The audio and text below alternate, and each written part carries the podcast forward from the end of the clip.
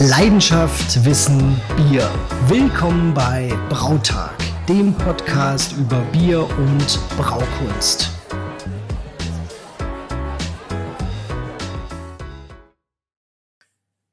Der 1985 gegründete Verband ist heute in über 60 Ländern vertreten und hat mehr als 8800 aktive Judges im Programm.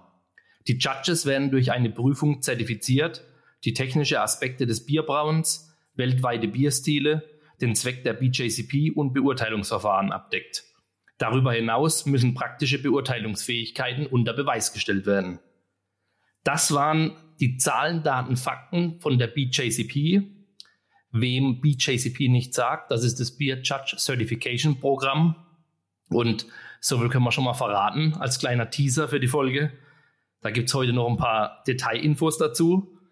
Und damit Hallo und herzlich willkommen zu einer neuen Folge Brautag, eurem Podcast über Bier und Braukunst. Heute haben wir für euch einen tollen Gast mit messerscharfer Sensorik eingeladen für eine neue Folge unserer Reihe Bierexperten im Rampenlicht. Und wie ihr euch denken könnt, habe ich natürlich meinen Melanoidin-Magier auch eingepackt. Servus, Paul. okay, das kam unvorbereitet. Hi, grüß dich, Flo. ja, also ich bin auch mega gespannt auf die heutige Folge, denn ähm, wir haben einen coolen Gast und was soll ich euch jetzt weiter auf die Folter spannen?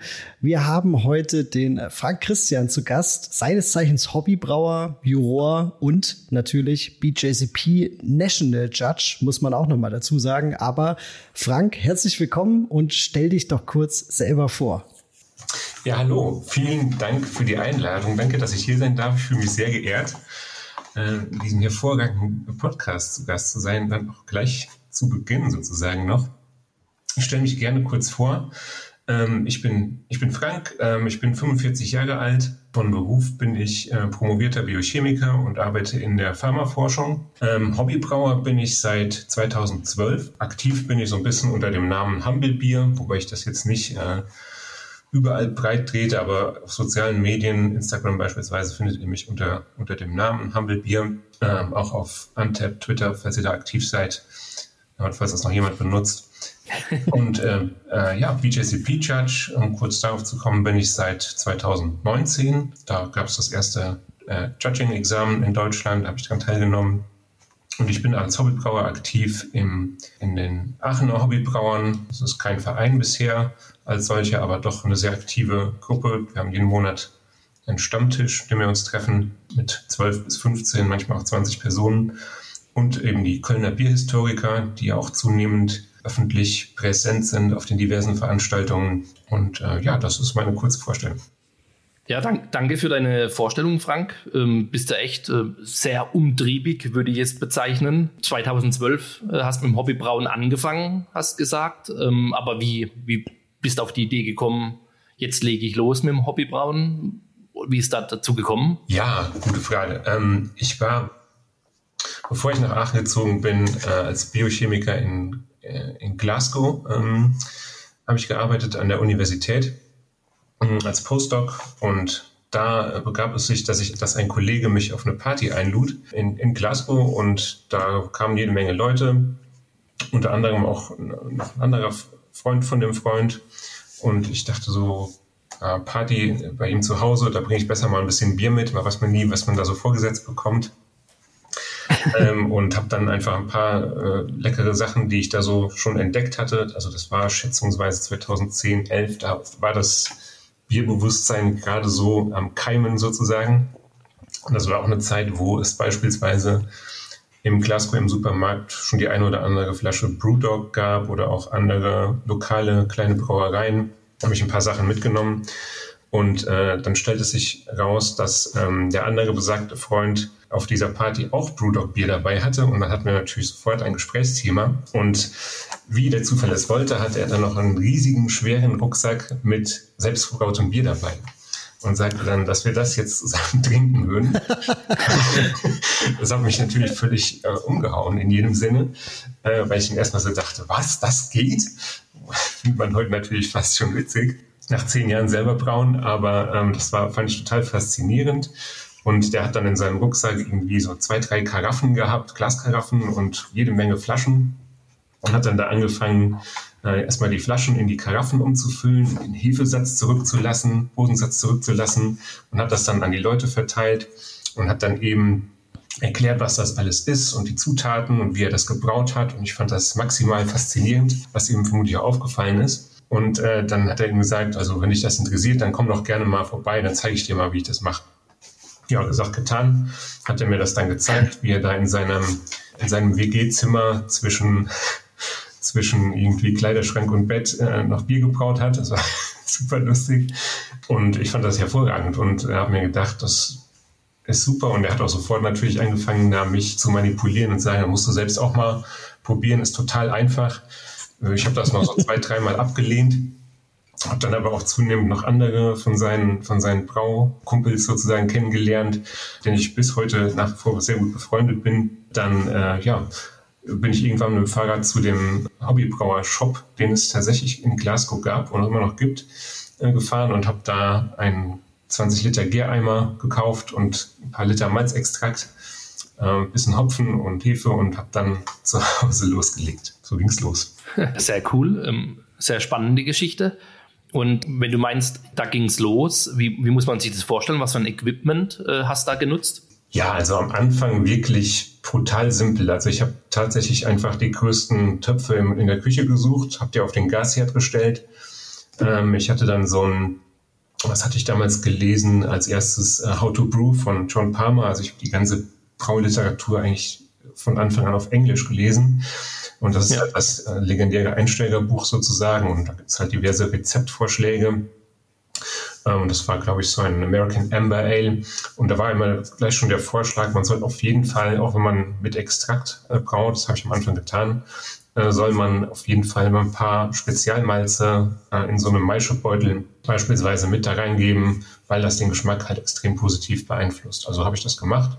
Maischebeutel mit rein, irgendwie so ein paar hundert Gramm Spezialmalz, weiß ich nicht mehr genau, glaube ein halbes Kilo Pale Ale und äh, also ein paar eine Handvoll äh, Kara-Malz oder sowas. Und, und, das kam eben mit da rein.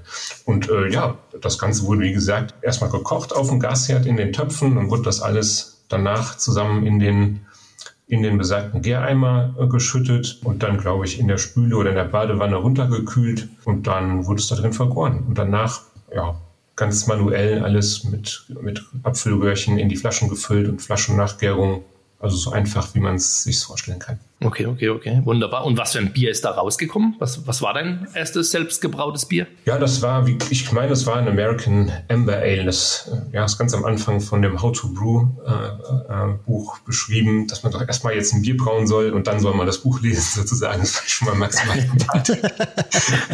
ähm, Und äh, so habe ich es auch gemacht, ja, und das hat sich dann auch bewährt. Ja. Und mich würde interessieren, auch in äh, Bezug auf ja, was du heute so machst, Kannst du dich noch an den Geschmack der Biere, die du auf der Party von dem Kerl gekriegt hast, erinnern? Also Puh, ähm, hat dir das geschmeckt? Also ja. einfach so, jetzt nicht, ja? Ja, ja, also das schon, äh, das auf jeden Fall. Also ich war begeistert, ja. Ähm, mhm. Ich hatte da möglicherweise Schlimmes erwartet, aber nee, nee, da war ich sehr positiv überrascht, was mich umso mehr fasziniert hat, dass das möglich ist, dass er zu Hause in seinem WG-Zimmer solche Biere brauen kann, die äh, auf einem Qualitätslevel sind mit, mit Brewdog beispielsweise zu der Zeit. Ja, das, das hat okay, krass. Äh, fasziniert, ja. Jetzt hast du so angefangen. Wie, wie sieht's heute aus? Wie, wie brauchst du heute? Heute äh, brauche ich auf einem Braumeister 50, ja, also die Anlage von der Stange sozusagen. Und ja, gegärt wird in Speidel-Kunststoffgärfässern ich habe zwei kleine Befriertruhen mit Temperatursteuerung, sodass also äh, jede Temperatur da möglich ist. Und äh, damit bin ich eigentlich auch relativ glücklich. Ja, cool. Da würde mich interessieren, weil, wie viele wissen, ich auch ein, ja, eine große Leidenschaft für Brettbiere und Sauerbiere im Allgemeinen habe. Mhm. Ähm, und du teilst es ja, soweit ich das weiß. Ich durfte ja auch schon das eine oder andere Bier von der probieren, mhm. was ähm, ja muss ich auch nochmal sagen, die waren echt alle hervorragend. Ähm, wie, wie machst du das, wenn du mal, also das ist ja so eine klassische Frage, die man immer wieder im Hobbybrauerforum liest oder in der Facebook-Gruppe.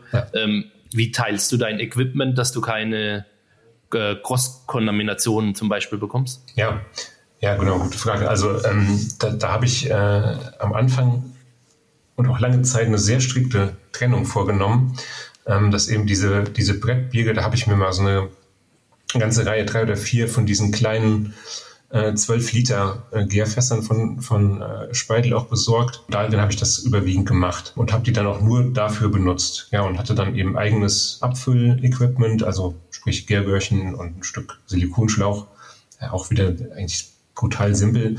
Und damit wurde das dann alles gemacht, ja. Und äh, das war dann auch wird auch alles in einem anderen Raum aufbewahrt. Ich muss aber jetzt dazu sagen, ehrlicherweise, äh, weil ich gerne mehr von diesem Bier haben möchte, als immer nur 12 Liter oder weniger, bin ich jetzt auch dazu übergegangen, das, Teil, das zum Teil in größeren Gärgefäßen zu machen und habe jetzt auch, auch um mich vielleicht selbst zu prüfen, äh, gelegentlich cleane Gärfässer dafür benutzt, äh, die anschließend total sauber gemacht mit, Spülmaschinenpulver und so weiter, wie man kennt. äh, Starsan, mehr nicht, ja, nur die beiden Sachen. Äh, und habe dann drin wieder äh, cleane Biere verloren nach den Brettbieren. Und das hat auch super funktioniert. Bislang alles super. Ja, dann toi, toi, toi. ähm, Flo, ähm, Flo, hast du da schon andere Erfahrungen gemacht? Oder? Äh, bei, bei mir ist das, also bei mir war das ähnlich, wie es der Frank gerade beschrieben hat. Ich habe es auch am Anfang strikt getrennt, auch bewusst Wert drauf gelegt, dass zwischen den beiden Gärräumen ein paar Meter dazwischen sind. Jetzt vielleicht nicht wie bei Firestone Walker ein paar Kilometer, aber dass da halt eine gewisse Entfernung da ist. Und wie es dann eben so ist, irgendwann denkt man, ja, ist ja noch nie was schief gegangen. Habe ich auch angefangen, die Gäreimer für beide Seiten der Medaille zu verwenden. Und ja, über die Jahre muss ich zugeben, hatte ich schon so zwei, dreimal, würde ich behaupten, eine fiese, ungewollte Kontamination in dem Fall, dass ich halt ein cleanes Bier dann hm. mit Brettcharakter ja. hatte. So, solange es nur das Aroma ist, finde ich es gar nicht schlimm. Das kann sehr spannend sein. Wenn es halt mhm. schon in der Flasche ist, kann es unschön werden. Ja. Ja. Von daher, ja, man muss da wissen, was man tut. Ich meine, der Frank, wie er beschreibt, ist das beste Beispiel. Das kann alles gut gehen. Man muss halt sich des Risikos bewusst sein, dass man sich dann mal was einfangen kann. Aber ich glaube, so schlimm, wie es oft beschrieben wird, ist es sicherlich nicht. Und Frank, du hast es ja jetzt schon mal erzählt, also du teilst ja die Leidenschaft dann mit dem Flo so ein bisschen für saure und für, für Brettbiere. Gibt's sonst Bierstile, für die dein Herz schlägt? Oder äh, gibt es irgendwas, was du am liebsten brauchst? Oder ist es dann tatsächlich auch eher so in die, in die saure Richtung? Also ja, ähm, ich brauche also grundsätzlich brauche ich alles, ähm, aber ich habe schon auch ähm, natürlich bestimmte Vorlieben. Ähm, und in den letzten, ja, ich sag mal, drei, vier Jahren so, äh, sind das vor allen Dingen Saisons. Die lassen sich natürlich auch ganz hervorragend dann mit Brett oder mit gemischter Gärung allgemein kombinieren. Ich mag die aber in allen Richtungen, ja, sowohl clean, äh, also nur, nur Saccharomyces-Gärung, aber auch gerne mit gemischter Gärung. Und dann vielleicht auch ein bisschen durch Corona bedingt kam auch dann noch äh, das Brauen von Lagerbieren, also sprich untergierig äh, dazu. Da habe ich okay. auch so ein bisschen äh, eine Leidenschaft dafür entwickelt, auch vielleicht nicht zuletzt inspiriert durch zahlreiche Urlaubsaufenthalte im schönen Franken. Und äh, da habe ich jetzt auch schon mehrere Kellerbiere gebraut, mein tschechisches Pilz. Aber darüber hinaus brauche ich auch sehr gerne mal Export Stout. Ja, da gibt es ein hervorragendes Rezept äh, von dem äh, berühmten Bierhistoriker Ron Pattinson, was um, nach, nach, dem, äh, nach einem Rezept von der Londoner Truman Brauerei äh, gebraut werden kann. Mhm. Das hat er, er hat ja das Rezept in seinem Blog veröffentlicht. Das ist von 1890 mit jeder Menge äh, Röstmalz und Brown Malt, äh, ganz hervorragend, aber auch mal ein Barley Wine. Also da ist alles denkbar. Das ist alles dabei. Sehr cool. Also so wie du Bock hast, ist es? Sehr gut, ja. Der Tobi von malzknecht.de hat uns eine Sprachnachricht über Speakpipe zugesandt und da auch eine Frage zu unserem Staffelbier-Stil gestellt. Hören wir doch einfach mal kurz rein. Ja, moin, Tobi hier. Hi. Grüß euch zusammen. Paul und Flo, erstmal vielen lieben Dank für eure Zeit, die ihr hier in das Thema Podcast steckt, in den Brautag-Podcast. Das Konzept ist genial in meinen Augen und ich denke, das ist eine riesige Bereicherung für unsere Community. Deshalb nochmal danke und toi toi toi. Ich freue mich schon auf die neuen Folgen. Damit das hier nicht so trocken wird, habe ich auch eine Frage mitgebracht. Und zwar ist es so bei mir hier im Münsterland zumindest, wird der Begriff Bier häufig mit Pilz äh, assoziiert, beziehungsweise es ist ein Synonym dafür. Du gehst in eine Kneipe, bestellst ein Bier und bekommst einen Pilz. Und gerade so auf dem Land äh, mit den Leuten, die, mit denen ich da so zu, zu tun habe, die kennen teilweise gar keine anderen Bierstile außer Pilz oder außer Bier. Deshalb die Frage an euch, was glaubt ihr? Warum hat sich zum Beispiel das Export nicht so breit durchgesetzt? Weil das ja, ähm, ich sag mal, von der Hopfenbitre viel schwächer ist, vielleicht von viel mehr Leuten äh, als angenehmer wahr, wahrgenommen wird. Hm, was ist da eure Meinung zu? Pilz ist, glaube ich, nicht überall in Deutschland so eindeutig als Synonym für Bier zu sehen. Ich kann mich noch gut an meine Jugend erinnern. Äh, ja, das war so Anfang der 2000er Jahre auf Dorf- und Stadtfesten hier im süddeutschen Raum. Da war es durchaus auch so, wenn man sich da ein Bier bestellt hat, hat man auch hier und da ein helles Export ähm, gereicht bekommen. Aber prinzipiell ist natürlich das, was der Tobi äh, berichtet, absolut richtig und gilt für die meisten Regionen in Deutschland und entspricht ja der Wahrheit und ist Realität, ähm, dass eben Pilz heutzutage als Synonym für Bier gilt. Die Frage ist aber, warum ist das so und wie ist es so weit gekommen? Ähm, um diese Frage vernünftig zu beantworten, muss man da ein bisschen ausholen, bisschen auch wieder in der, in der Zeit zurückreisen, damit man das äh, verstehen kann. Auf Dortmunder Export sind wir jetzt noch nicht so weit, so tiefgehend eingegangen, hatten wir noch nicht die Chance dazu. Aber im Prinzip gibt es da zwei Urväter, denen das so ein bisschen auf die äh, Fahne geschrieben wird, dass sie diesen Stil ähm, ja, entwickelt haben und in ja, allgemein die untergärige Brauweise in den Ruhrpott gebracht haben. Das ist einmal der Heinrich Wenker und der Fritz Brinkhoff. Der Wenker war ein bisschen früher dran. Der hat 1843 nach äh, Süddeutschland reisen, so ein bisschen diese neue untergärige Brauart und die ganzen Kenntnisse mit in den Ruhrpott gebracht und hat dann mit seinem Vater in der Brauerei Krone am Markt das erste Mal ein helles, untergäriges Bier eingebraut. Und das hat so ein bisschen, ja, im wahrsten Sinne des Wortes für Dortmund so eine neue bierige Zeit eingeläutet. Ja, und äh, bis dahin war im Ruhrpott eher die obergärigen, ja, Braunbiere waren da bekannt und beliebt und das Helle war eben dann neu und kann man sich auch vorstellen, hat sich dann relativ schnell herumgesprochen im Pott und viele andere sind auf den Zug aufgesprungen. Ähm, nur die Brauer mussten ja relativ schnell feststellen, so eins zu eins übernehmen, das ist ja nicht der Fall, weil eben äh, sie ein anderes Wasser hatten als in Pilsen und auch in anderen Regionen in Deutschland. Sie haben nämlich ein Wasser mit einem relativ hohen Calciumsulfatanteil und insbesondere für hopfenbetonte Bierstile ist das nicht ganz so easy. Und deswegen musste man da so ein bisschen das Rezept oder die Idee ein bisschen anpassen auf die gegeben, Gegebenheiten, was man hatte. Und das hat dazu geführt, dass man eben den Malzcharakter ein bisschen mehr in den Vordergrund gestellt hat, den Hopfenanteil ein bisschen gesenkt hat und aus Haltbarkeitsgründen das Ganze ein bisschen stärker eingebraut, weil dann ist das Ganze auch besser für den Export geeignet. Diese Art der Biere habe ich ja gesagt, hat sich schnell herumgesprochen und äh, wurde dann auch zur Spezialität vom Herrn Brinkhoff. Und ja, mit dem Brinkhoff gibt es auch nochmal eine interessante Geschichte. Der Bierdurst äh, der aufstrebenden Stadt Dortmund und gesamten Region soll so groß gewesen sein, dass sie kaum mit der Bierproduktion und mit dem Hochskalieren der Brauereien nachgekommen sind.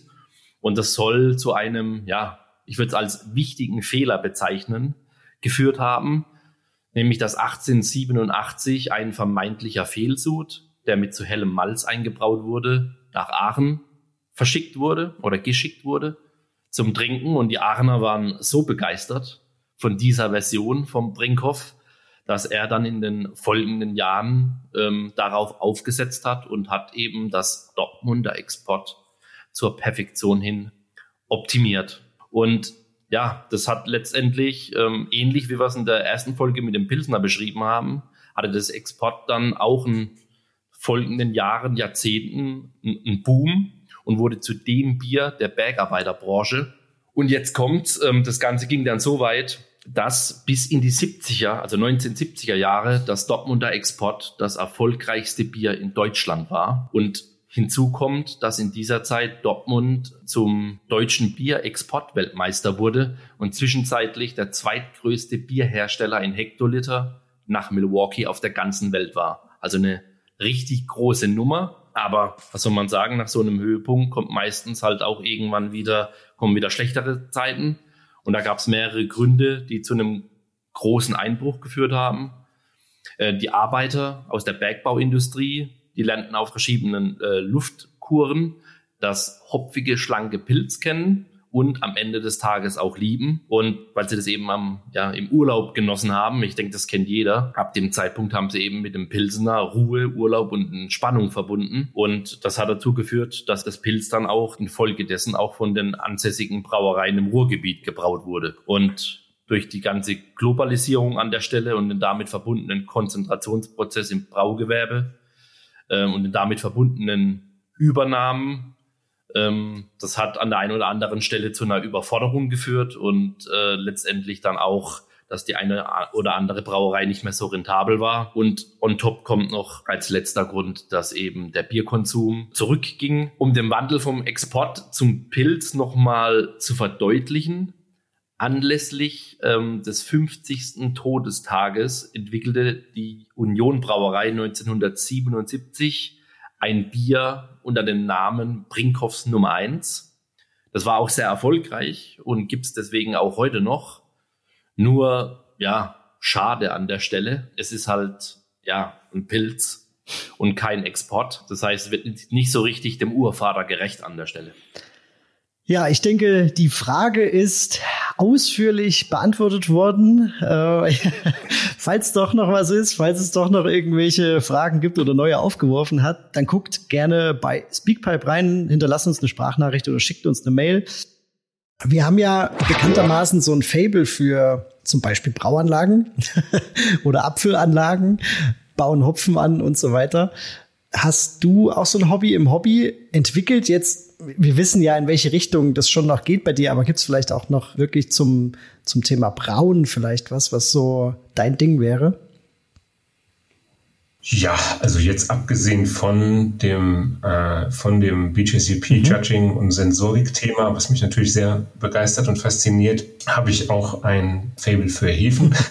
äh, ich will, bin mir jetzt nicht sicher, ob ich es unbedingt Hefebanking nennen würde, aber ich habe eine ganze Anzahl von äh, von diversen Saline-Gefäßen und Zentrifugenröhrchen, wo irgendwelche Hefekulturen drin schlummern. Äh, das finde ich mal ganz cool, auch mal was hochzuziehen. War ich dann auch begeistert, aus einer Dose Hetty Topper mal eine Hefe hochzuziehen oder aus einer Flasche Witzger Landbier ja, und das dann damit was zu brauen, das, das macht mir großen Spaß. Und ich weiß nicht, ob das jetzt ein klassisches Thema ist, aber ich entwickle halt gerne Rezepte äh, auch selbst. Ja, also ich habe noch nie irgendwas von Maischemalz und Meer gebraut. Ähm, ich mache das in der Regel selbst. Ich äh, belege mir dann, was will ich machen und dann macht mir das auch total Spaß, einfach zu recherchieren.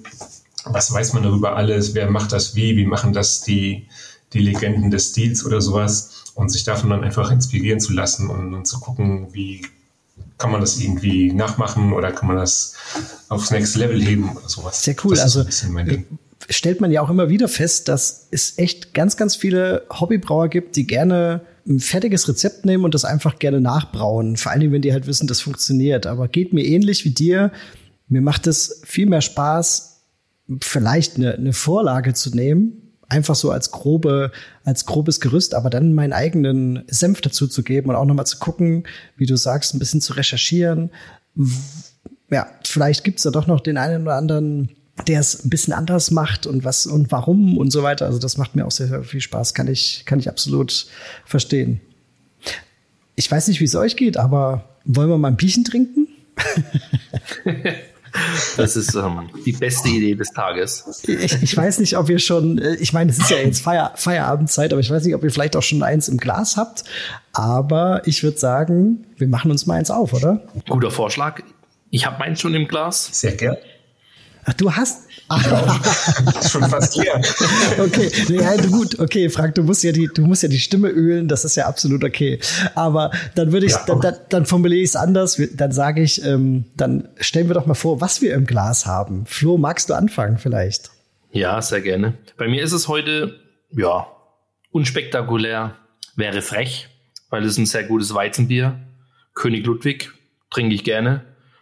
Ist, ähm, das habe ich mir aufgemacht weil es schon, das hat ja nicht viel zu heißen, aber es ist sieben Monate über dem MHD, wurde immer im Keller, also nicht mal Kühlschrank, kalt gelagert. Das heißt, das merkt man sensorisch dem Bier schon an. Das ist halt eher, sage ich mal, die würzigen, phenolischen Charaktere mehr im Vordergrund stehen, wie bei einer frischen Variante. Aber immer noch ein sehr schönes Hefeweizen. Bisschen dunkler, wie es normalerweise ist, aber Schaum ist noch sehr schön samtig, würde ich fast sagen. Sieht gut aus und schmeckt auch gut, von daher Prost. Prost zum Wohlfloh. Frank, was hast du dir ausgesucht? Da bin ich ja jetzt natürlich extrem gespannt.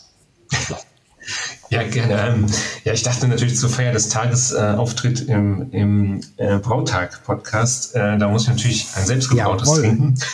Ähm, und zwar habe ich mir ein Saison du Tettenheim eingeschenkt.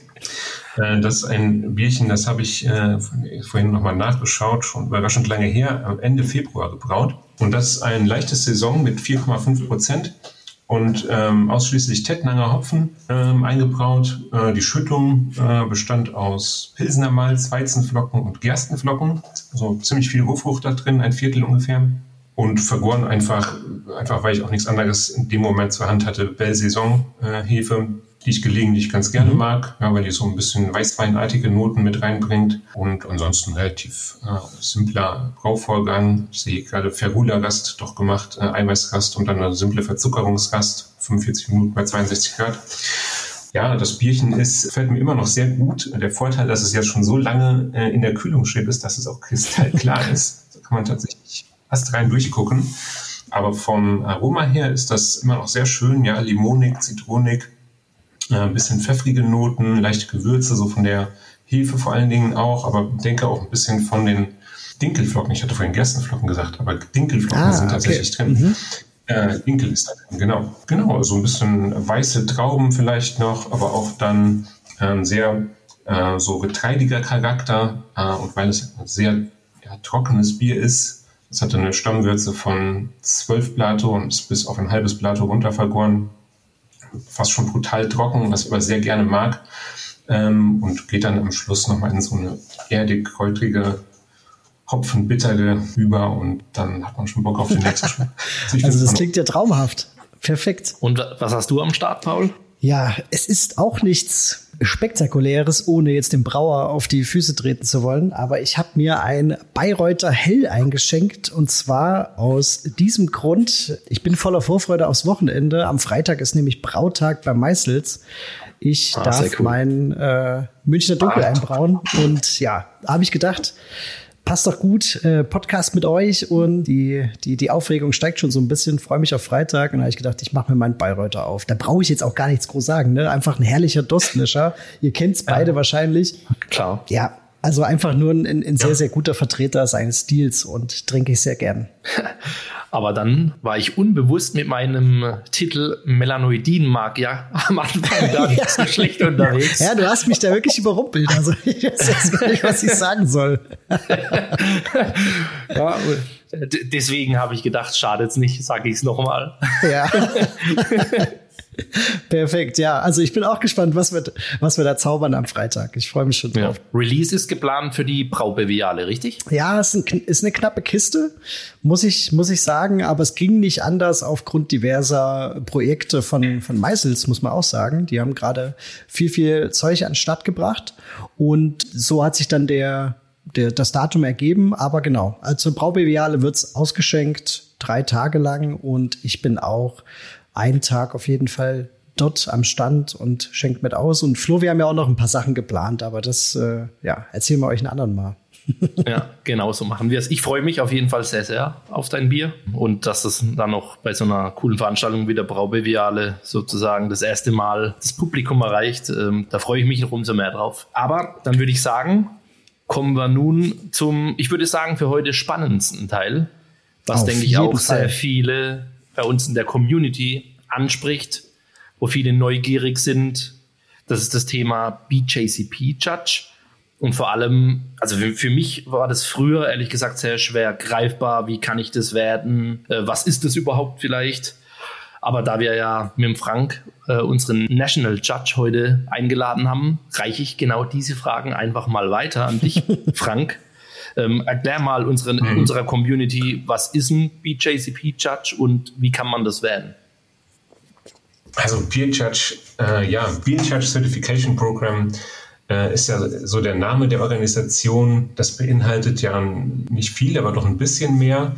Ähm, also es geht zum einen darum, eben einen Rahmen darzustellen, sozusagen, um neue Judges zu qualifizieren, sozusagen dieses ähm, das Forum bereitzustellen, wo diese Prüfungen durchgeführt werden. Äh, zum anderen aber auch die allseits bekannte an dieser Stelle, Flo, auch nochmal ganz kurz Werbung im, im, im, im, eigenen Bereich hier quasi.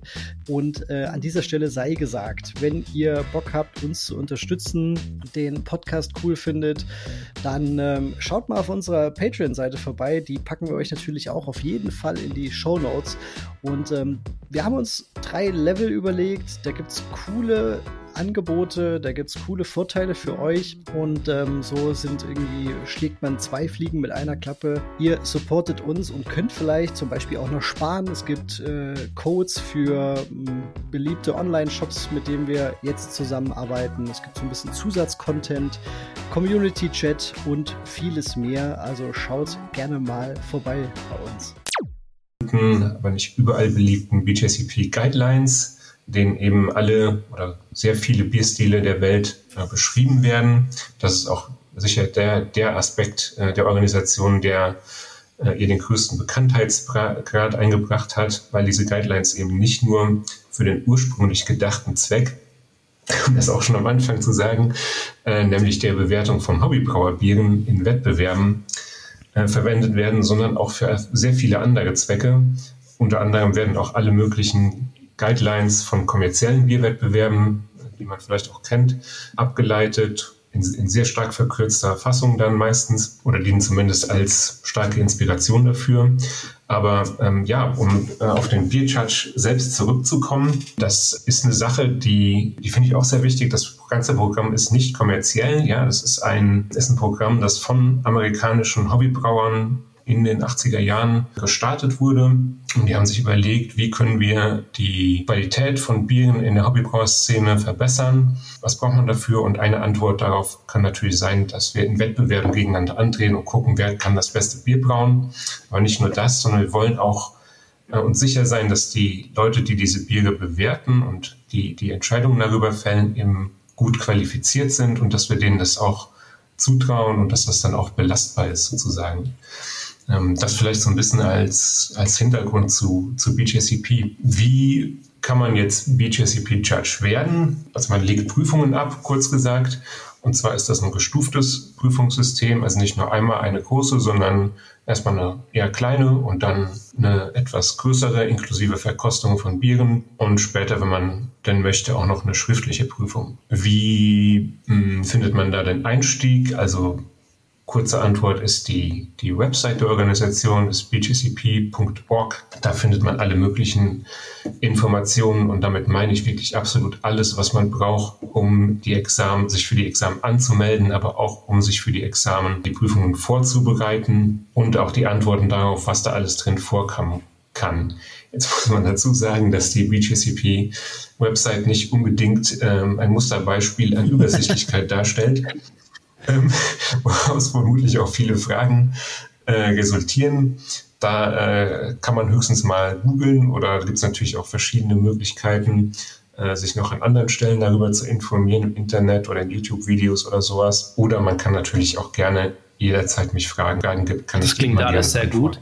Ich meine, auf der HB-Con-Seite gibt es auch eine ja, relativ knackige, aber gut über, übersichtliche deutsche Beschreibung, wie das alles so abläuft. Ja. Ähm, Wichtiger ja, Punkt. Da an alle, die zuhören, keine Sorge. Wie immer, da könnt ihr euch auf uns verlassen. Wir packen euch alles ähm, granular in die Show Notes. Wir versuchen es, dass ihr das alles, ähm, dass ihr euch da zurechtfindet. Ähm, sowohl die amerikanischen Seiten, den einen oder anderen YouTube-Link und natürlich ähm, auch den Link zur HB-Con-Seite, dass ihr da alle notwendigen Infos habt. Ich muss sagen, ich habe das, ich glaube, vor eineinhalb Jahren mitten in der Corona-Pandemie, vielleicht ist es auch sogar ein bisschen länger her, da habe ich auch gedacht, Corona-Pandemie, ich habe nichts Besseres zu tun, kümmere ich mich auch mal darum, äh, wie kann ich BJCP-Judge werden. Habe dann auch diesen Online-Test, den man ja als Einstieg hat, äh, einfach mal abgelegt. Das ist ein, ja, für einen Nicht-Native-Speaker 90 Minuten Multiple-Choice-Test, der zugegebenermaßen, so war zumindest mein Empfinden, Frank, korrigiere mich, wenn du es anders siehst. Da sind aber schon ein paar schwierige Fragen dabei. Man muss die Style Guides schon gut kennen und man darf vor allem keine Zeit verlieren. Man muss da schon schauen, dass man in den 90 Minuten so viele Fragen wie möglich beantwortet, um letztendlich diesen Entrance-Test, wie es glaube ich heißt, ja, zu bestehen. Äh, ja, ist genau richtig. Also ähm, du sagst, das ist genau der richtige Punkt, ja. Also das Schwierigste, denke ich, an dem Test ist das strikte Zeitlimit. Äh, deswegen auch unbedingt an dieses Hilfsmittel denken, dass man als, als nicht englischer Muttersprachler die Zeit von 60 auf 90 Minuten verlängern kann. Dazu muss man einfach nur eine E-Mail hinschreiben, dann bekommt man das Passwort zugeschickt und dann ist das schon ein besseres, etwas besseres Verhältnis, weil es sind eben 180 Fragen, die in 60 bzw. 90 Minuten dann beantwortet okay, werden müssen krass. und obwohl man während des Online-Examens äh, Hilfsmittel benutzen darf. Also man, da wird man nicht kontrolliert oder so. Man kann alles googeln, wenn man möchte, aber dazu fehlt schlichtweg die Zeit. Das ist dann das wahrscheinlich auch die Idee dahinter, ne? dass man das da so ein bisschen reglementieren kann. Ja, ja also man kann vielleicht ein, zwei Dinge googeln und es gibt ein ziemlich hilfreiches Tool, wo man auf die schnelle Bierstile nebeneinander vergleichen kann. Kann ich euch auch mal den Link schicken, könnt ihr mit äh, mhm. veröffentlichen. Das ist sehr hilfreich dafür. Ansonsten, wie du schon äh, sagtest, Flo, ja, man, man sollte schon mal, ja, die, die, die Guidelines ist auch ein bisschen schwer verdauliche Kost, aber das, die sollte man schon mal zumindest überflogen haben. Aber ich, ich, ich denke auch immer als zumindest halbwegs erfahrener Hobbybrauer hat man eigentlich schon eine ganz gute Vorstellung davon, welche Bierstile ausmacht. Aber es gibt natürlich ein paar Fragen, das stimmt schon, die so ein bisschen ins Detail Ich fand abrutschen. aber den Test super, muss ich sagen. Also das soll jetzt nicht irgendwie schleimig daherkommen, ja. aber die Leute, die das aufgesetzt haben, was da an Herzblut drin steckt und Aufwand, das ist schon beachtlich.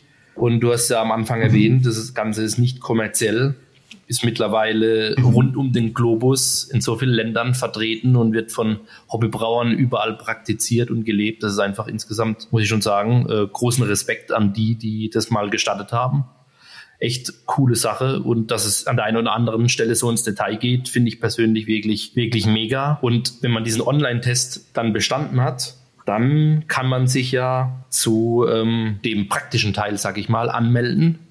In Deutschland gibt es da ja mhm. leider noch nicht so viele Möglichkeiten, das ablegen zu können. Eine, eine Möglichkeit ja. ist die HBCon in Romrod. Ich denke, das wird nächstes Jahr, das wirst du besser wissen, vermutlich auch wieder möglich sein. Ich denke auch, ja. Klar, die, die Plätze sind äh, begehrt und, und begrenzt, ähm, aber letztendlich, das ist halt auch ein Prozess, der dann noch ein paar Jahre braucht, bis wir in Deutschland da vielleicht äh, eine ähnliche Anzahl an Judges vorweisen können, wie es, andere Länder haben. Ja. Ich denke, auch für die ganzen ja. Hobbybrauerwettbewerbe ist es notwendig und bereichernd, äh, um da einfach sicherzustellen, dass die ganzen Hobbybrauerbiere von BJCP-Judges professionell bewertet werden. Sehr coole Sache. Ja, ich kann da nur zustimmen. Und äh, ja, es ist ein sehr guter Punkt, äh, auch wieder, Flo. Ähm, also das sehe ich genauso. Ja, eine kritische Masse, äh, davon sind wir noch weit entfernt. Auf jeden Fall in Deutschland und ein paar anderen europäischen Ländern gibt es ja schon deutlich mehr Churches, insbesondere in Polen und Spanien und natürlich äh, Großbritannien, da ist man ein bisschen weiter. Ähm, aber ja, ähm, ich denke auch, dass das kritisch ist und dass das so ein bisschen auch hoffentlich durchsickert, wie einfach das eigentlich ist, einen BJCP-Wettbewerb zu organisieren. Da gibt es auch Überlegen, dass wir dazu mal vielleicht einen Workshop machen oder sowas auf der HBCon oder bei ähnlichen äh, Veranstaltungen, weil das auch wirklich natürlich neben der Organisation, die man aber ja bei einem Wettbewerb sowieso macht, einfach nur eine E-Mail ans BJCP ist, wo man ein paar äh, einfache Fragen beantwortet und eine Gebühr von 20 Dollar bezahlt. Und schon hat man einen offiziellen BJCP-Wettbewerb. Äh, viel schwerer ist es tatsächlich nicht. Und dann ist es halt sehr attraktiv, zum einen für die schon existierenden Judges und vielleicht auch für die Leute, die äh, sich einfach für das Thema interessieren und einfach mal vielleicht wissen wollen oder eine Idee bekommen wollen, wie das abläuft, wie das funktioniert und vielleicht Boah, auch einfach mal also mitmachen ich, wollen. Ich habe ja schon gesagt, ne, also ich kann heute wahrscheinlich hier einiges lernen. Ich habe auch mal mit dem Gedanken gespielt, dieses ja, diesen Test zu machen. Ich habe es dann aber wieder verworfen, weil die, das reine Sensorik-Thema einfach nicht so, ja, das begeistert mich nicht so, so hundertprozentig, beziehungsweise ich brauche halt lieber, ich mache halt lieber mit und ähm, ich kriege auch gern Feedback dazu und möchte natürlich selber im bestimmten Rahmen auch mir Feedback geben und? Also einfach sagen, hier, das funktioniert oder das funktioniert nicht, da ist ein Fehler drin oder nicht. Aber der Flo hat ja schon gesagt, er hat so ein bisschen die Corona-Zeit genutzt. Frank, wie war das bei dir? Was war so die, die ausschlaggebende Idee? Warum oder wie, wie bist du drauf gekommen zu sagen, ich mache das jetzt mit, ich will jetzt äh, Judge werden? Ja. Okay. Ja, also mir war das immer schon klar, dass ich das unbedingt machen wollte. Äh, also schon relativ früh komme ich gleich nochmal drauf zurück. Äh, und da bin ich halt auf die erste Chance äh, gesprungen, die sich mir geboten hat. Das war halt dann eben im Januar 2019, als die Kölner Bierhistoriker und insbesondere der Jürgen Knucke, Ach, einer der Mitgründer da, gesagt hatte, wir machen jetzt ähm, wir machen jetzt ein BJCP-Examen und dann wurde es auch gemacht. War ich sehr glücklich. Äh, wie bin ich ursprünglich darauf gekommen? Da mussten mal zurück nach Glasgow. Da äh, hatte, bin ich dann auch relativ schnell in einen örtlichen Stammtisch äh, sozusagen reingeraten und da hatte ich meinen zweiten Sud damals dabei. Das war ein American IPA. Da waren zwei Leute mit am Tisch, die waren sensorisch extrem gut drauf. Ja, das hat mich aus den Socken gehauen. Ja, die haben einfach an einem Bier gerochen und haben mir dann erzählt, wie du das gebraut hast und äh, was du für Zutaten genommen hast und was damit nicht stimmt und wie du die Fehler beheben kannst. und äh, da war, war, ich einfach platt, ja, wie das, wie das überhaupt gehen kann. Und äh, das hat mich total fasziniert und äh, dann stellte sich halt raus, dass diese beiden äh, Leute zwar zu dem Zeitpunkt, glaube ich, noch keine qualifizierten Judges sind, aber in dem BGCP-Thema schon drin steckten und sich da schon sehr mhm. umgetan hatten. Und die hatten mir dann auch sofort den Tipp gegeben, ich, dieses Bier wäre fantastisch, was, ich, was mich sehr überrascht hat äh, in dieser etwas beängstigenden Runde von erfahrenen Hobbybrauern. Und die haben mir dann halt eben die Empfehlung mitgegeben, ich soll das Bier doch unbedingt bei einem Wettbewerb einreichen. Da ich, ja gut, wenn die das sagen, mache ich das mal. Und äh, da gab es die, äh, die Scottish Craft Brewers, das ist ein Hobbybrauerverein in Edinburgh. Die hatten dann einen Wettbewerb, kleinen, auch offiziellen BJCP-Wettbewerb. Und da war einer der gefragten Bierstile American IPA. Also genau passend. Und dann habe ich da eingereicht und habe dann auch tatsächlich mit meinem zweiten Sud diesen Wettbewerb Krass. gewonnen. Okay. und ähm, das hat mich natürlich dann total beflügelt und habe das Bier dann später noch, also kurz darauf bei einem äh, noch größeren Wettbewerb eingereicht, nämlich dem der Scottish äh, Homebrew Competition, also ein landesweiter Wettbewerb, der vom relativ bekannten Institute of Brewing and Distilling äh, der Heriot Watt University äh, ausgerichtet wurde. Der hatte sich überwiegend an deren Braustudenten gerichtet, damit die mal so ein bisschen zeigen können, was sie drauf haben. So. Und der war aber offen für alle. Und auch diesen Wettbewerb habe ich dann als Sieger gewonnen, was die Leute ziemlich verblüfft hat. Alter Falter. Und ähm, ja, dann durfte ich das Bier halt im kommerziellen Maßstab brauen, bei Fine Ales, vielleicht auch dem einen oder anderen Begriff. Ja, geil. Und das wurde dann halt auch landesweit äh, vertrieben und äh, wurde in Pubs Krass. ausgeschenkt und war natürlich ein Riesenspaß. Und dann war mir halt klar, die BJCP-Judges hatten recht oder angehend und äh, das will ich auch mal machen. ja, perfekt. Ey. Das klingt ja richtig gut. Ähm, American IPA, kannst du, also welche Hopfen hattest du eingesetzt oder was war so speziell an, an deinem Rezept oder besonders? Ah, also speziell, ich weiß nicht, das war damals auch schon so, dass mich, ich hatte irgendwann einen Artikel gelesen über, über Stone Renation ja. IPA und dachte, boah, das klingt so geil, ja, ähm, diese harzigen Pinien, Grapefruit-Noten und so weiter und brutale Bitterkeit. Das war, fand ich am Anfang natürlich total faszinierend und, und super und wollte ich auch brauen. Und dann habe ich das, wo kriege ich das her? Nirgendwo, also brauche ich es halt selbst. Und dann habe ich mir halt ein paar äh, Ideen aus dem Internet gesammelt und irgendwo auch sogar so ein Klonrezept gefunden und habe das darum ein bisschen gemodelt und habe mir die entsprechend oder habe mir dann Hopfen besorgt, die dies die da gefordert waren, gab es natürlich nicht, also habe ich andere genommen. Also konkret drin waren Cascade, Galaxy und noch einer. Aber Apollo, oh, okay, Apollo, okay. ja. Meiner Meinung nach sehr, sehr wichtig für diese, für diese intensive Grapefruit-getriebene mhm. Bitterkeit. Also ja, ja, Apollo, cool. Cascade und Jetzt wissen unsere Zuhörer, mit welcher coolen Story du dich entschlossen hast, BJCP-Judge zu werden. Wir wissen, wir haben es grob erklärt, ja, was man tun muss, um das zu werden. Du bist ja aber nicht nur, sage ich mal, gewöhnlicher BJCP-Judge, sondern ein sogenannter National Judge. Kannst du da auch ein paar Takte dazu sagen, wie es da dazu gekommen ja. ist, was dir, sage ich mal, dieser ja. Rang bringt und was du damit so machst? Ja, genau. Also gut, das sind viele Fragen in einer. Ich vielleicht nochmal ganz kurz, kurz zu dem gestuften Prüfungssystem. Also wir hatten ja schon kurz über das Online-Examen gesprochen, wo man, wie gesagt, diese 180 Fragen äh, beantworten muss, von denen übrigens nur 64 Prozent richtig sein müssen. Dann äh, hat man bestanden zu sagen, das ist ja wichtig zu wissen. Dann äh, macht man eben das, die Verkostungsprüfung, also sprich, man bekommt sechs Biere in 90 Minuten vorgesetzt und muss dann zu jedem Bier ein Scoresheet äh, ausfüllen. Also das ist das BJCP Standard äh, Scoresheet sozusagen, wo man einfach Geruch, äh, optischen Eindruck, Geschmack, Mundgefühl und dann nochmal den Gesamteindruck ähm, beschreibt von dem Bier und jeden dieser Aspekte bewertet, dazu noch eventuelle Fehlaromen und auch dem Brauer Feedback gibt. Wenn man das alles gemacht hat, ergibt sich dann daraus die Gesamtbewertung dieses Bieres. Ja, und dann wird halt eben aus diesen sechs Bieren in der Prüfung ein, ein Ergebnis ermittelt, was in, in Prozenten angegeben wird, also von 100 sozusagen. Und aus diesen aus diesem Ergebnis gibt, ergibt, ergibt sich dann der, der Judge-Rang sozusagen. Also es gibt im, im BJCP so ein Rangsystem, äh, dass sich die Judges gliedern. Am Anfang, äh, nachdem man diese Prüfung dann bestanden hat, ist man, wenn man über 60 Punkte geschafft hat, äh, sogenannter Recognized äh, Judge, also vom BJCP anerkannt. Wenn man über 70 schafft, dann wird man Certified, sobald man fünf Erfahrungspunkte gesammelt hat. Das ist auch noch so ein System in System, ja, also wo man, was ich auch sehr gut finde, weil es einfach die Leute dazu animiert, immer aktiv zu bleiben als Judge und regelmäßig, wenn immer möglich, an Wettbewerben teilzunehmen, um möglichst viele Erfahrungspunkte zu sammeln. Also, sobald man dann fünf davon gesammelt hat und über die 70 geschafft hat, dann ist man certified. Ja, und dann äh, gibt es nochmal eine Schwelle bei 80 äh, Prozent. Also wenn man die überspringt, dann darf man sozusagen die schriftliche Prüfung noch machen. Und wenn man in dieser Prüfung dann ja auch nochmal über 80 kommt, also beziehungsweise dann wird ein Mittelwert gebildet aus der Verkostungsprüfung mit den sechs Bieren und der schriftlichen Prüfung. Und also wenn dieser Mittelwert über 80 liegt, dann wird man National Judge. Ja, und davon gibt's jetzt halt nicht mehr so viele. In Europa aktuell, glaube ich, zehn. Jetzt bin ich gerade nicht ganz aktuell, weil gerade die letzten Tage erst neue Ergebnisse veröffentlicht wurden.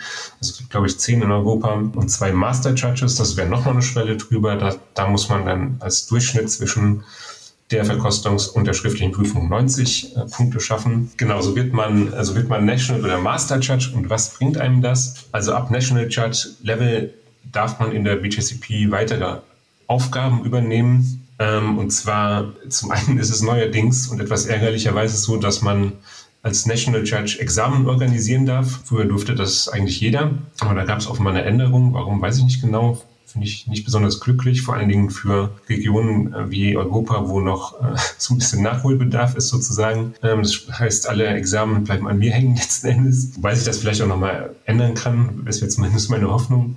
Ähm, also das ist der eine Punkt, man darf Examen organisieren. Man darf dann aber auch, und das ist ziemlich wichtig, als Proktor eingesetzt werden. Und Proktor ist äh, eine wichtige Rolle in dem, in dem Verkostungsexamen, wo man die sechs Biere äh, beschreiben muss. Und zwar sind das sogenannte äh, Referenzverkoster, also sehr erfahrene Judges, die im gleichen Raum zur gleichen Zeit mit den Prüflingen im Examen das Bier verkosten und die gleichen Scoresheets ausfüllen. Und dann wird im Anschluss für die Bewertung geschaut, wie gut zumindest in Teilbereichen, komme ich vielleicht auch nochmal drauf zurück, stimmen jetzt die Bewertungsbögen oder die Scoresheets der Teilnehmer mit denen der Proktoren Krass. überein. Und das hat dann einen Einfluss auf die, auf die Bewertung sozusagen. Also das darf man dann als, als National Judge, weil die Organisation einen dann, dann insofern vertraut, dass man das schon richtig hinkriegen wird und die Biere gut beschreiben kann. Und was darf man noch? Man darf auch ein, ähm, als, als National Judge ein Grader-Training absolvieren. Also das ist dann nochmal eine weitere Qualifikation, wo man dann äh, sozusagen durch so einen Prozess äh, geht, wenn man lernt, wie man Examen bewertet. Und das ist äh, äh, fast schon unsagbar komplex, äh, diese, diese Vorgehensweise, sehr zeitaufwendig, deswegen dauert es auch so lange. Äh, weil halt wirklich in fünf verschiedenen Einzelbereichen geschaut wird, wie hat jeder Teilnehmer am Examen für jedes Prüfungsbier abgeschnitten. Und am Schluss wird alles gemittelt und daraus ergibt sich dann die Gesamtbewertung sozusagen. Also das sind die, die verschiedenen Dinge, die man als National Judge dann zusätzlich Puh, darf. Sozusagen. Also ich, ich bin gerade so ein bisschen so ein bisschen platt. also zum einen, also es, es, es freut mich natürlich. Ich, ich wusste zum Teil schon Sachen, weil ich mich da auch mal so ein bisschen eingelesen hatte. Aber es ist natürlich cool zu hören, wie professionell das quasi und wie aufwendig das gemacht wird. Und wenn man dann als Teilnehmer bei so einem Wettbewerb mitmacht und sein Bier einreicht, kann man sich echt, glaube ich, ziemlich sicher sein, dass das durch die Judges dann sehr, sehr objektiv und ja, richtig bewertet wird. Also das ist echt krass, finde ich. Ja, so sollte es sein. Ja, ähm, man, man, liest das immer wieder in, auch in verschiedenen äh, BGCP-Foren oder sowas, dass da auch schon mal, dass es nicht so optimal läuft. Ja, dann ist es nicht gut, aber dann immer den Feedback-Kanal nutzen. Ja, es steht auch auf jedem Scoresheet immer die E-Mail-Adresse von dem Judge. Also man kann ihn dann auch sofort äh, nochmal persönlich anschreiben und, und fragen, sag mal, wie hast du das gemeint da, was du da geschrieben hast? Oder war das wirklich so? Ähm, das kann man machen. Man kann sich auch immer an den Organisator von so einem Wettbewerb wenden, der natürlich auch äh, ein gesteigertes Interesse daran hat, dass äh, die Judges ordentliche Arbeit leisten. Das ist schon sehr wichtig.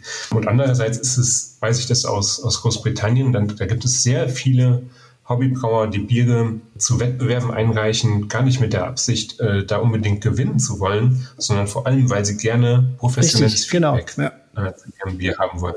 Ja. Und das ist also eine sehr schöne das, Sache. Das höre ich auch immer wieder. Ne? Nicht abseits jetzt auch von den von den äh, BJCP-Wettbewerben, aber das die, die, die Hobbybrauer sind einfach echt auch darauf aus, mal ein Feedback zu kriegen. Und bei so einem BJCP-Wettbewerb, glaube ich, kann man da wirklich ein, auf, ein, auf ein sehr, sehr gutes Feedback, was die, ich sag mal, die Ehrlichkeit und die, äh, ja, die, die, die Referenzen von den, von den Judges angeht, kann man da echt äh, drauf, drauf bauen. Das hört sich richtig cool an. Ähm, jetzt hast du uns ja erzählt, was du so wie du dazu gekommen bist, aber jetzt bist du es ja und du wirst auch international eingeladen. Also du bist auch unterwegs, ne? weltweit ist jetzt die Frage und wo bist du da so unterwegs und gibt es da vielleicht auch so ein paar Favoriten, also äh, was die was die Wettbewerbe angeht, von der von der Durchführung oder vom vom vom Feeling einfach? Äh, ja, ich bin ich bin viel unterwegs, denke ich, macht mir auch großen Spaß.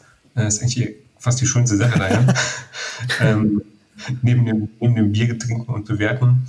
Also, also ich musste am Anfang natürlich auch ein bisschen und auch nach wie vor als Judge aktiv sein, um die entsprechende Menge an Punkten zu bekommen. Hatte ich vorhin vergessen zu sagen, als National braucht man 20 Erfahrungspunkte. Und die mussten ja auch äh, irgendwie zusammenkommen. Und deswegen bin ich vor allen Dingen nach dem Ergebnis der Verkostungsprüfung dann sehr aktiv geworden.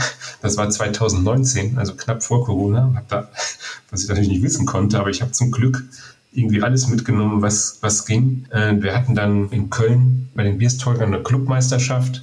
Wir haben dann nochmal äh, kleinere interne Meisterschaften sozusagen äh, gemacht. Das ist möglich, ja, und ist auch legitim, weil du nämlich in, in diesen kleinen Dingern auch die Biere verkostest und die Scoresheets ausfüllst und deine Erfahrungen sammelst. Ähm, also das, das geht. Äh, dann war ich bei der HBCon dann 2019, äh, war ich einmal in Wales. Da gibt es die Welsh National Homebrew Competition ich denke mal, das ist so eine kleine regionale Competition, aber ich, wenn ich mich richtig erinnere, waren das auch um die 240 Biere, die dann da eingereicht wurden und zwar auch aus ganz, äh, aus ganz Großbritannien. Also das war eine der, der größeren regionalen äh, Competitions, die die da haben und dementsprechend auch eine große Menge an Judges brauchen, um die halt an einem Tag verkosten und bewerten zu können. Dann war ich, waren wir mit den Kölnern, das war auch sehr cool, bei der Prager Homebrew Competition äh, auch ein, ein, größeres, ein größeres Ding mit, weiß ich nicht mehr, auch wahrscheinlich um die 200 äh, Einreichungen, würde ich denken. Dann gab es noch den Mainzer Hobbybrauer-Wettbewerb. Der, der wurde, glaube ich, im Rahmen der Mainzer Craft Beer Messe diesmal gehabt, ja. durchgeführt äh, von, von den ähm, Aha, wie heißen Sie? Brausportgruppe. Liebe Grüße an die äh, Brausportgruppe. Bin ich übrigens auch aktives Mitglied. Ja, ja coole Leute. Ja, coole Leute. Ähm, und dann haben wir auch äh, in Aachen äh, mal so einen kleinen Wettbewerb gemacht, das beste Bier Aachens ermittelt. Und dann, äh, das kam dann aber erst dieses Jahr dazu, ähm, das war auch im Rahmen von einem Examen, da war ich in Sofia als Proktor. Und äh, da war ich auch völlig positiv entsetzt, ja, weil äh, in Bulgarien gab es tatsächlich den zehnten äh, bulgarischen Hobbybrauerwettbewerb dieses Jahr, wo dann äh, als zum Jubiläum quasi auch zehn verschiedene Stile ausgelobt wurden. Und da waren halt einfach auch, weiß ich nicht, deutlich über 100 äh, Biere eingereicht, äh, die da äh, angetreten sind. Also äh, echt cool. Das war, jetzt waren so die Judging-Aktivitäten. Und als Proktor bin ich auch ein bisschen rumgekommen. Äh, das erste war in Budapest im August 21 äh, und dann war ich, das von schon Flo gesagt, schon des Öfteren in Warschau. Es war dreimal äh, zu Examen. Das findet da immer oder oft parallel statt zum Warschauer Craft Beer Festival. Ist auch eine unbedingte Empfehlung. Ja, das findet im Warschauer Fußballstadion statt. und da kommen einfach mal 17.000 Leute über drei Tage und trinken Craftbier. Der Wahnsinn. Und der Wahnsinn. Da wird man doch nur neidisch aus deutscher Brille. Ich weiß auch nicht. Egal, ja. was er hier sagt, alles ist irgendwie cooler. ja. ja, und dann war ich noch in Madrid, in Prag, in London und dann in Sofia. Krass. Ja. Das waren die Proktoreneinsätze bislang. Das ist halt, es ist halt kein Monopol, aber auch nicht weit davon entfernt, weil es halt eben nur, ich glaube, zehn oder elf Leute in Europa sind, die das machen dürfen. Und du brauchst für jedes Examen zwei davon. Ja, und früher oder später ist halt Was gefragt. mich jetzt früher. persönlich da interessieren würde, ist dann Kost und Logis gedeckelt? Also, oder, oder zahlst du da drauf? Das, weil du sagst ja, es ist ja kein kommerzieller Verein in dem Sinne, aber aber machst du das ja. nur aus Spaß? Nee, nee, das, ja. Nein, nicht nur aus Spaß. Also das, das ist natürlich extrem hilfreich dabei. Also als Proktor bekommst du tatsächlich deine Unkosten, heißt im Sinne von Anreise und Hotel. Äh, ist, Neben ist, ist den gedeckt, ja. BJCP-Wettbewerben, ähm, wo du als Juror tätig bist und jetzt viele Erfahrungen gesammelt hast. Ich glaube, äh, den Eindruck, oder da haben es alle einen sehr guten Eindruck bekommen, dass da bei dir richtig Expertise vorhanden ist und viel Erfahrung über die Jahre. Bist du auch bei, sag ich mal, kommerziellen Brauwettbewerben als Juror im Einsatz, neben der ganzen BJCP-Aktivität? Ja, und zwar bei den bislang bei den World Beer Awards. Ja, das ist ein, auch ein internationaler äh, Wettbewerb für kommerzielle Biere, sprich von, von kommerziellen Brauereien. Äh, da war ich jetzt äh, zum fünften Mal. Da gibt es immer eine, äh, sozusagen für bestimmte Länder, in denen viel gebraut wird, sozusagen, da gibt es immer eine Voraus, Ausscheidung. Ähm, das ist dann, glaube ich, für Deutschland, für Kanada und USA und Großbritannien. Und dann am Schluss gibt es nochmal ein großes Finale in, in, in London, äh, wo dann weltweit, wie auch aus die Biere aus kleineren Ländern, äh, bewertet werden. Und äh, da war ich jetzt eben jeweils bei der deutschen Vorentscheidung dabei, die in den letzten Jahren angenehmerweise immer in Bamberg stattfindet und die, die der Markus Raubach übrigens organisiert. Da war ich jetzt dabei und äh, das ist auch eine sehr schöne Erfahrung, ja, weil da auch natürlich diverse andere Koryphäen auflaufen aus der Brauwelt, äh, Braumeister von Schlenkerla oder äh, weiß ich, diverse andere, Grüße Markus natürlich und ja, ganz viele äh, relativ bekannte Leute aus der Brauwelt, äh, die man immer schon mal treffen wollte, trifft man da und kann dann mit denen zusammen Biere bewerten. Äh, das macht natürlich auch äh, riesen Spaß und, und ist eine un unglaubliche Bereicherung. Wobei das natürlich, muss man auch dazu sagen, ziemlich anders abläuft als ein BJCP-Wettbewerb, wo man, wie vorhin beschrieben, zu jedem Bier äh, sehr ausführlich ein A4-Blatt ausfüllt und dem Brauer noch Feedback gibt, wie er seine Fehlaromen vermeiden kann. Das ist dann natürlich nicht unbedingt gefragt, weil man natürlich davon ausgeht, dass die, die professionellen Brauer, die diese Biere brauen, dann schon wissen, wie sie solche Fehler vermeiden können, beziehungsweise solche Biere hoffentlich gar nicht erst Ich wollte gerade sagen, die reichen die ja auch ein. Ja. die reichen die manchmal doch ein, ja. ähm, und äh, ja, aber es ist halt äh, spannend. Was da gefragt ist, ist wirklich sehr kurzes, knackiges Feedback, äh, eine ganz kurze sensorische Beschreibung des Bieres und eine Bewertung natürlich. Und äh, dann werden halt eben die, die Gewinner Okay. Ja, ich, ich würde sagen, jetzt haben wir einen sehr guten Rundumschlag gemacht zu dem ganzen Thema BJCP. Ich würde fast behaupten, im deutschsprachigen Raum tituliere ich das jetzt einfach hiermit zur besten Zusammenfassung, die es gibt. ähm, da auf jeden Fall schaut in die Show Notes. Wir versuchen euch alles zu verlinken und der Frank hat es ja vorhin schon angeboten. Notfalls könnt ihr euch auch an ihn wenden, wenn ihr da, äh, wenn ihr da mehr, mehr wissen wollt. Aber bevor wir zum nächsten Thema kommen, fällt mir doch noch eine Frage ein, was den einen oder anderen vielleicht interessiert. Ich habe es vorhin zwar schon so ein bisschen anklingen lassen, dass es vermutlich in Romrod die nächste Gelegenheit in Deutschland geben wird, ein Examen, ein BJCP-Examen äh, abzulegen, also das, äh, den praktischen Teil. Gibt es darüber hinaus da in Zukunft noch andere Pläne? Kannst du da schon was dazu sagen? Oder wird es, sage ich mal, aufgrund den Engpässen, die wir aktuell in, in Deutschland noch haben, erstmal bei dieser einen Gelegenheit bleiben? Ja, ist ein sehr guter Punkt. Also ähm, es könnte sein, dass das das Einzige ist. Es könnte aber auch sein, das kann ich aber noch nicht äh, konkret sagen, dass noch ein weiteres Examen im Frühjahr dazukommen wird in Deutschland und zwar eher im süddeutschen Raum. Das ist aber noch, noch nicht ausgegoren, äh, diese Planung. Das ist, könnte aber passieren, aber würde ich mich jetzt erstmal nicht unbedingt drauf verlassen. Darüber hinaus gibt es keine weiteren konkreten Planungen. Man muss auch dazu sagen, äh, BJCP hat auch einen Examenskalender auf der Website. Kann man nachschauen, welche Examen wann wo stattfinden äh, lohnt sich vielleicht auch mal für Nachbarländer da reinzugucken, wenn man da interessiert ist. Kann man auch gelegentlich mit einem schönen Ausflug verbinden oder sowas. Äh, also das ist eine Möglichkeit. Ansonsten kann ich nur dazu aufrufen, auch Eigeninitiative zu zeigen, sowohl bei Wettbewerben als auch bei Examen. Äh, und wenn ihr sowas machen wollt und vielleicht sogar schon eine kritische Masse von fünf, sechs Leuten zusammen habt, die das machen wollen, dann schreibt mich einfach an und dann. Das ist doch eine Ansage, würde ich sagen. Ja. Mega. Aber damit jetzt wirklich machen wir erstmal einen Knopf an das Thema BJCP für heute. Ich habe da aber noch eine andere Frage an dich, weil die letzten Jahre habe ich das immer neidisch verfolgt, ähm, wenn du auf Instagram gepostet hast, dass du dich in, äh, in Amsterdam im Juni rumtreibst. ähm, weil das steht bei mir auch schon lange auf dem Zettel. Ich muss aber gestehen, ja. ich bin mir noch nicht mal hundertprozentig sicher, ob ich es gleich richtig ausspreche. Ich meine den Carnivale de Brettanomyces in, in, in Amsterdam. Ja. Für die, die das nicht kennen, für die, die das jetzt zum ersten Mal hören, kannst du da vielleicht auch kurz was dazu sagen, was sich da dahinter verbirgt, was da im Juni in Amsterdam so, so abgeht, sage ich mal. Ja, ich, ich versuche das mal zusammenzufassen. Ich will schon vorweg sagen, ich habe mich sehr gewundert, dass ich dich da noch nicht getroffen habe. Es müsste ja genau, genau dein Ding sein. Also es ist ein, es ist ein, eine Art Festival, aber kein klassisches Bierfestival sozusagen, sondern ein, ein, ein Festival von Gärung. Ja? Ähm, und zwar nicht nur unbedingt Bier, das war ursprünglich vielleicht mehr mit dem Schwerpunkt Bier, aber mittlerweile einfach alles, was man irgendwie auf irgendeine Art und Weise vergären kann, äh, ist, da, ist da vertreten und, und wird da gefeiert und, und, und zelebriert und geschmeckt.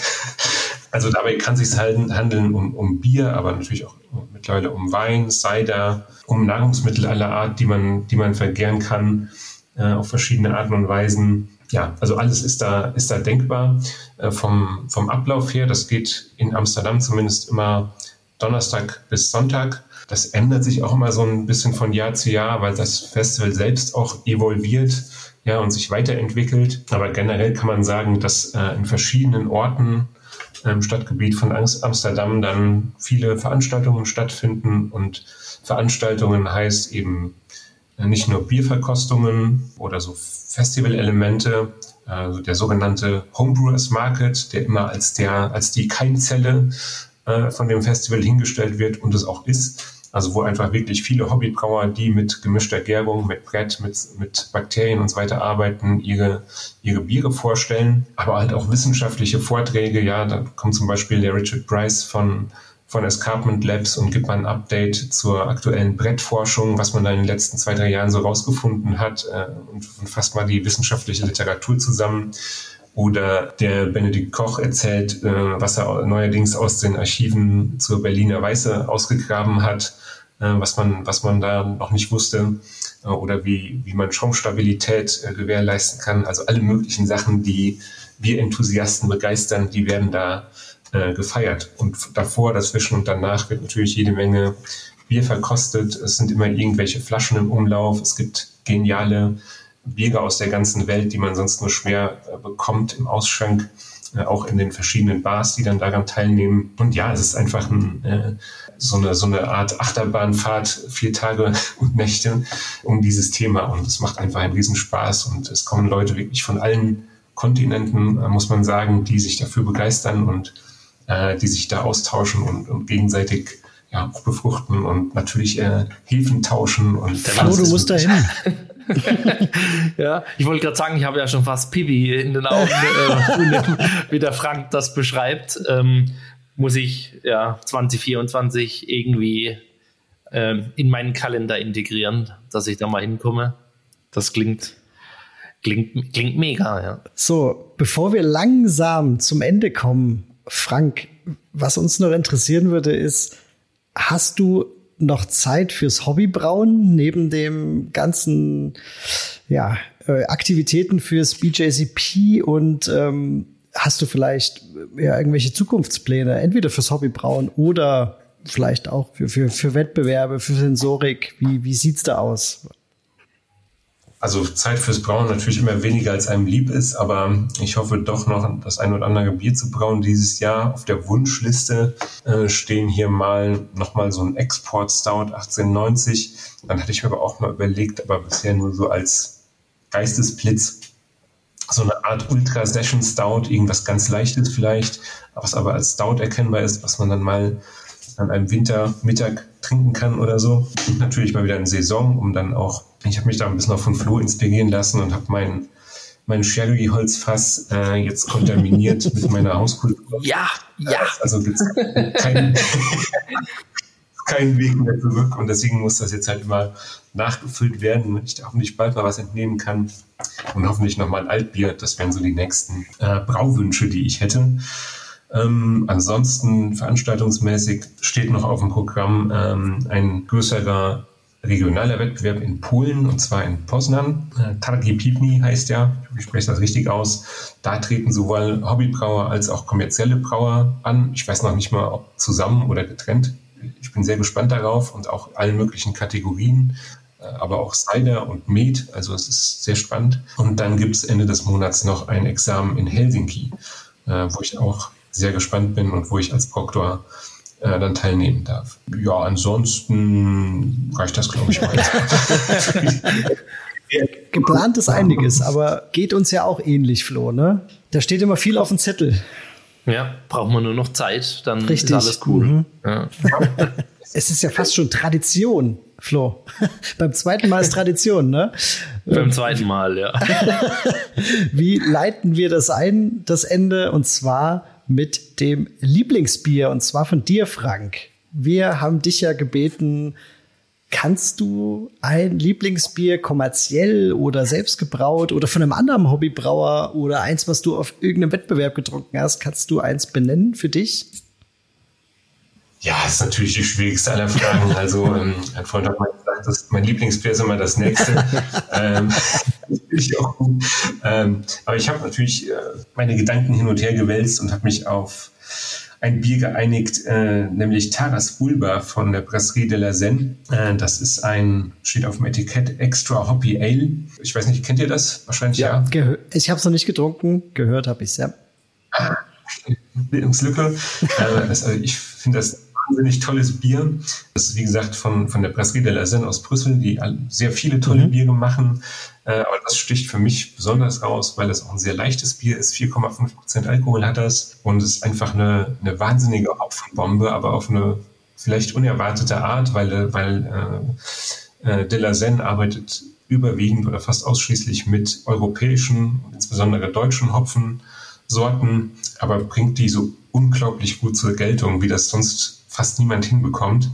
Ähm, und das ist einfach ein wahnsinniger Eindruck, dieses Bier, den, den das jedes Mal hinterlässt. Und das funktioniert auch auf, auf jede Weise, aus der Flasche oder frisch vom Fass. Du durfte jetzt gerade am Wochenende nochmal frisch in der Brauerei in Brüssel vom Fass trinken und das ist einfach der Wahnsinn, ja. Das ist so ein, eine Hopfenbombe und so balanciert und, und doch durchtrinkbar, dass man, äh, dass man einfach immer sofort noch eins Sehr, sehr gut. Flo, du kennst es wahrscheinlich? Ich, äh, ich kenne das und ja, das könnt ihr mir jetzt glauben oder nicht. Ich meine, euch kann es nach der Aufnahme jetzt gleich zeigen, aber ich habe mir vor zwei Minuten von der Brasserie de la Seine ein Bier eingeschenkt.